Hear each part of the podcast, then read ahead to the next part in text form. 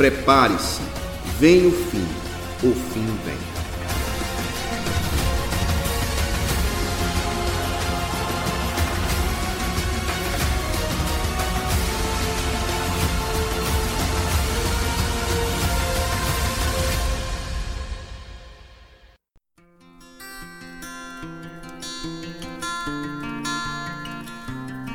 Graça e paz, caros irmãos e amigos, em nome de Jesus, tudo bem com vocês? Estamos de volta aí com o nosso programa Família em Foco. Nessa série vem o fim e o fim vem. E para essa série estamos com o nosso irmão, amigo aí, professor, é, irmão Edson Albuquerque. Graças Pai, meu irmão.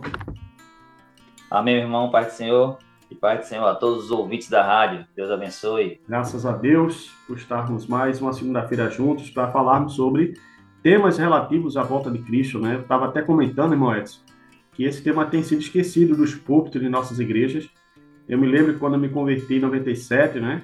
O tema da volta de Cristo era muito recorrente, era muito vibrante, né? A gente ficava naquela expectativa. É, era tratado em escola dominical, em lições bíblicas, né? Em pregações, e hoje me parece que é um tema muito esquecido nos púlpitos das igrejas, né? nos sermões. Mas louvamos a Deus que podemos resgatá-lo aqui por meio das ondas da Rádio Web Internacional. Louvado seja Deus. Vamos orar, meu irmão, antes mesmo de começarmos propriamente. Amém. Oremos. Senhor nosso Deus, te damos graça por mais uma segunda-feira, pelo privilégio que temos, Senhor, de estarmos no país livre, democrático, de direito, podemos falar abertamente o teu nome, falar do teu evangelho, da tua revelação. Queremos te louvar pelas ondas da Rádio Web Internacional que é uma promoção da Escola Internacional do Carpina, Senhor. Então, abençoa, Senhor, toda a direção. Abençoa cada família, a cada ouvinte que é, liga seu dispositivo para estar conosco, ah, ouvindo esse programa. Que o Senhor derrame a tua graça sobre cada um deles. Tudo isso te pedimos, Senhor. Abençoa também o irmão Edson, sua família. Obrigado, Senhor. Tudo em nome de Jesus que te pedimos e agradecemos. Amém. Amém. Amém. Bom, Edson, semana passada nós tratamos, ainda estamos tratando sobre o milênio, não é isso? Estamos aí pintando o nosso quadro e estamos já naquela trajetória que agora estamos falando de um aspecto do reino de Deus, que é exatamente a presença física, literal de Jesus sobre a terra, reinando sobre céus e terra, que é o milênio, né? A era de milênio, a era mileniar, a era milenar. E semana passada nós falamos sobre a natureza dos corpos daqueles que participaram no milênio, né? A gente entrou até numa polêmica se Elias e Moisés e Enoque estavam com corpos glorificados. E o irmão Edson aí nos deu um, um, uma explicação muito bíblica, muito boa sobre isso, né? Dizendo apenas que só o nosso Senhor Jesus Cristo é que tem esse corpo da glorificação, como bem Paulo fala em 1 Coríntios 15. E hoje vamos dar continuidade ao nosso tema sobre o milênio, dentro da escatologia, né? dentro do tema que fala sobre o fim dos tempos. Bom, Edson, ah, meditando em Apocalipse capítulo 20, versículo 4, que é um dos textos né, favoritos nossos, como falamos do milênio, vai dizer assim: E vi também tronos, e que e nesses estavam sentados aqueles que, que foi dado autoridade para julgar. Ah, irmão Edson, pegando só esse trecho do versículo 4, capítulo 20 de Apocalipse, haverá julgamento no milênio? E quem são essas pessoas que estarão julgando ou terão autoridade para julgar? Explica para a gente um pouquinho essa questão, irmão do milênio. É, essa, essa é uma questão interessante, também é um termo a se discutir, né? A questão de, de julgar, de julgamento. Mas a, a, ideia central de julgar nesse contexto aí é governar, né? Está no trono para administrar a sociedade, para administrar o governo. Então, de certo modo, é, é o mesmo que governar, é o mesmo que administrar. E o texto realmente fala que Jesus, ele vem, né, e ele vai ter esse, vamos chamar assim, tipo um corpo de ministros que vai reinar com ele. Na verdade, Jesus, obviamente, é o rei por excelência, né? É o rei dos reis, como está lá em Apocalipse 19.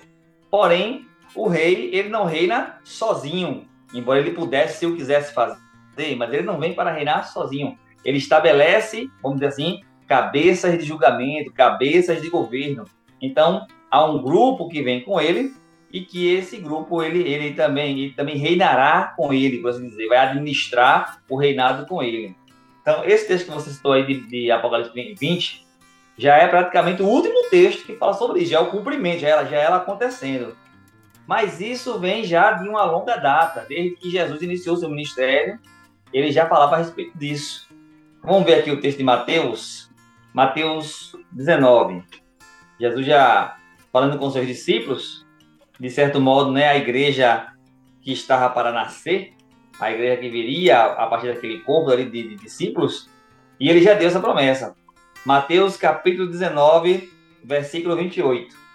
Mateus 19, 28. O texto diz assim: Jesus lhes respondeu: Em verdade vos digo que vós, os que me seguistes, quando na regeneração o Filho do Homem se assentar no trono da sua glória, também vos assentareis em doze tronos para julgar as doze tribos de Israel. Então veja que desde o princípio, né, desde o início mesmo da, da, do ministério de Cristo, ele já, já falava dessa promessa. Paulo endossa né, essa revelação, vamos lá para 1 Coríntios capítulo 6, e até dá um pouco mais de detalhes. 1 Coríntios capítulo 6, versículos 2 e 3. 1 Coríntios 6, versículo 2 e 3, que diz assim: Ou não sabeis que os santos hão de julgar o mundo? Ora, se o mundo haverá de ser julgado por vós, sois acaso dignos de julgar as coisas mínimas? Então veja, Paulo aqui, ele, ele vamos dizer, endossa aquela questão que Jesus falou sobre nós, os santos, aqui já é igreja, né? Que aqui está falando de Corinto, de fato é a própria igreja. E Paulo estende. Veja que Jesus falou: vocês vão julgar as doze tribos. Aí Paulo vem e diz: vós julgareis o mundo, né? Então a igreja tem essa promessa de julgar. Como nós vimos já na parte das bodas do cordeiro, a igreja é tratada como a noiva de Cristo.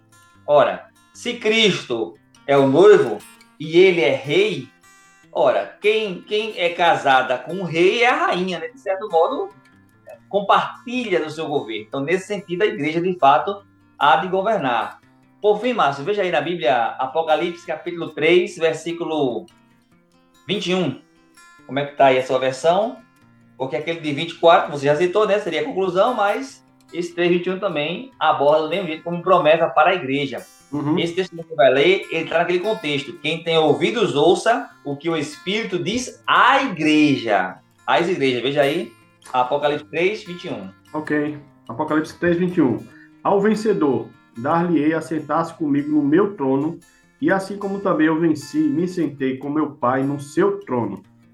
Quem tem ouvidos para ouvir, ouça que o Espírito diz às igrejas. Ou seja, é promessa para a igreja sentar-se no trono. Esse sentar no trono aí, né? Como seria a linguagem de compartilhar do governo, né? Que nesse texto que a gente está lendo está tá usando o nome julgamento.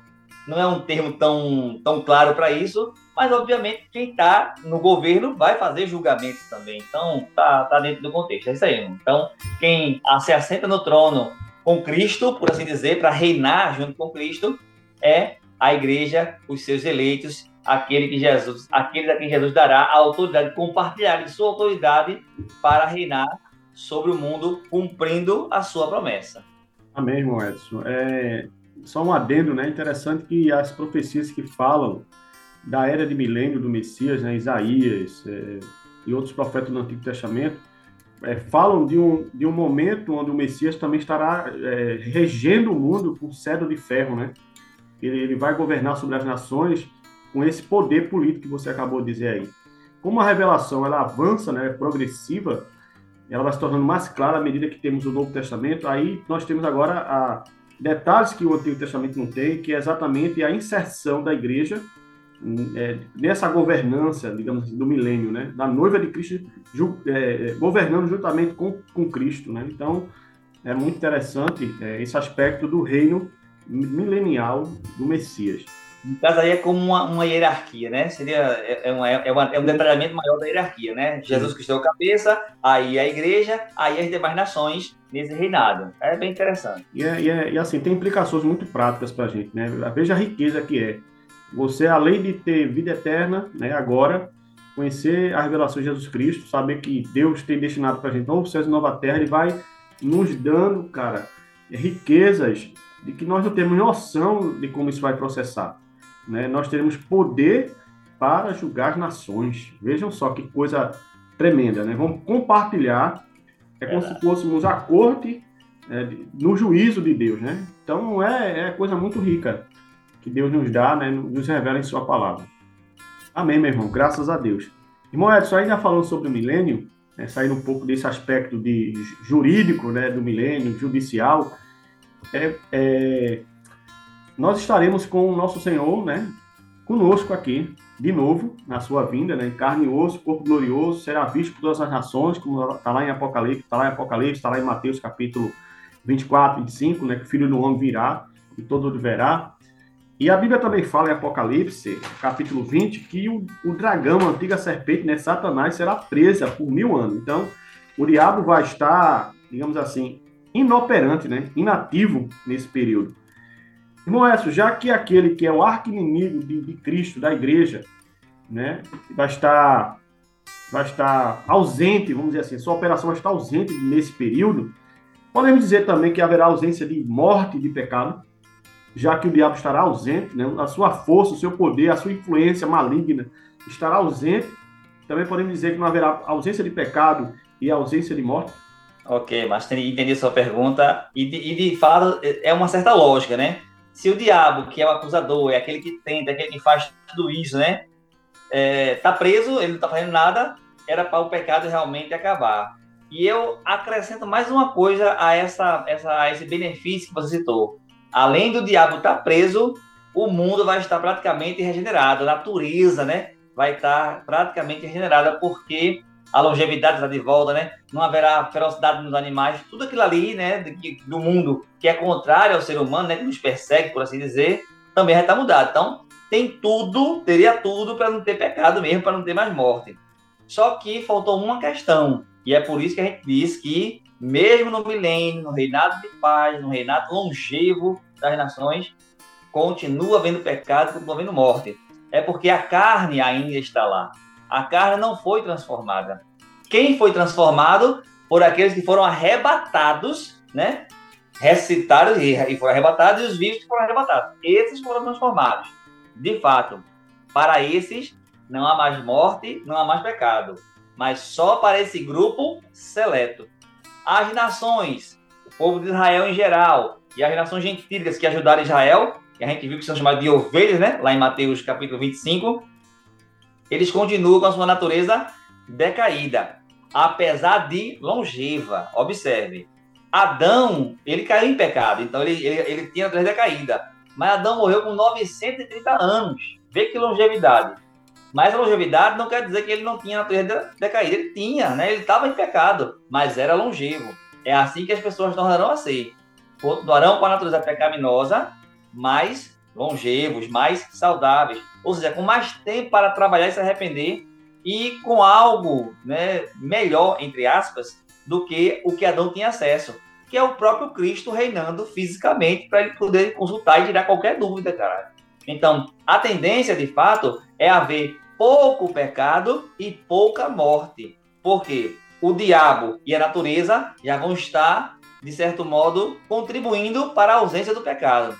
Só a carne que não estará transformada ainda. E a gente pode ver isso em um versículo só, que aborda as duas coisas. É Isaías, capítulo 65, versículo 20. Isaías 65 e 20. Nesse versículo aborda as duas coisas que você acabou de perguntar. Diz assim: Não haverá mais nela criança para viver poucos dias, nem velho que não cumpra os seus dias, porque morrer aos 100 anos é morrer ainda jovem, e quem pecar só aos 100 anos será amaldiçoado. Então veja, aqui explicita bem a longevidade uma pessoa de 100 anos, chega um jovenzinho, então a longevidade está aqui. Mas veja, ele faz questão de falar duas coisas importantes. Primeiro, criança e velho. Ou seja, se está havendo criança nascendo, está havendo velhos envelhecendo e morrendo de velhice, então a morte continua existindo e, e a, aqui no caso morte natural, né? Morrer de velhice, né? Morrer, morrer de morte natural, não é aquela morte do pecado por assassinato, naquela morte é, por acidente, né? Então isso aí vai, vai praticamente ser banido. Porém, ainda haverá quem peque. Aí o, o final do texto é assim, ó. Quem pecar só aos 100 anos será amaldiçoado. Ou seja, o pecado ainda vai estar lá. E ora, se há pecado, Romano nos diz, né, lá em Romanos 3, 23, que o salário do pecado é a morte. Então não tem como tirar a morte enquanto houver pecado. Vai ser menos? Vai. Mas vai continuar existindo, embora em menor escala, porque o diabo está preso, a natureza redimida, mas a carne ainda não transformada nesses que passaram pelo Armagedon.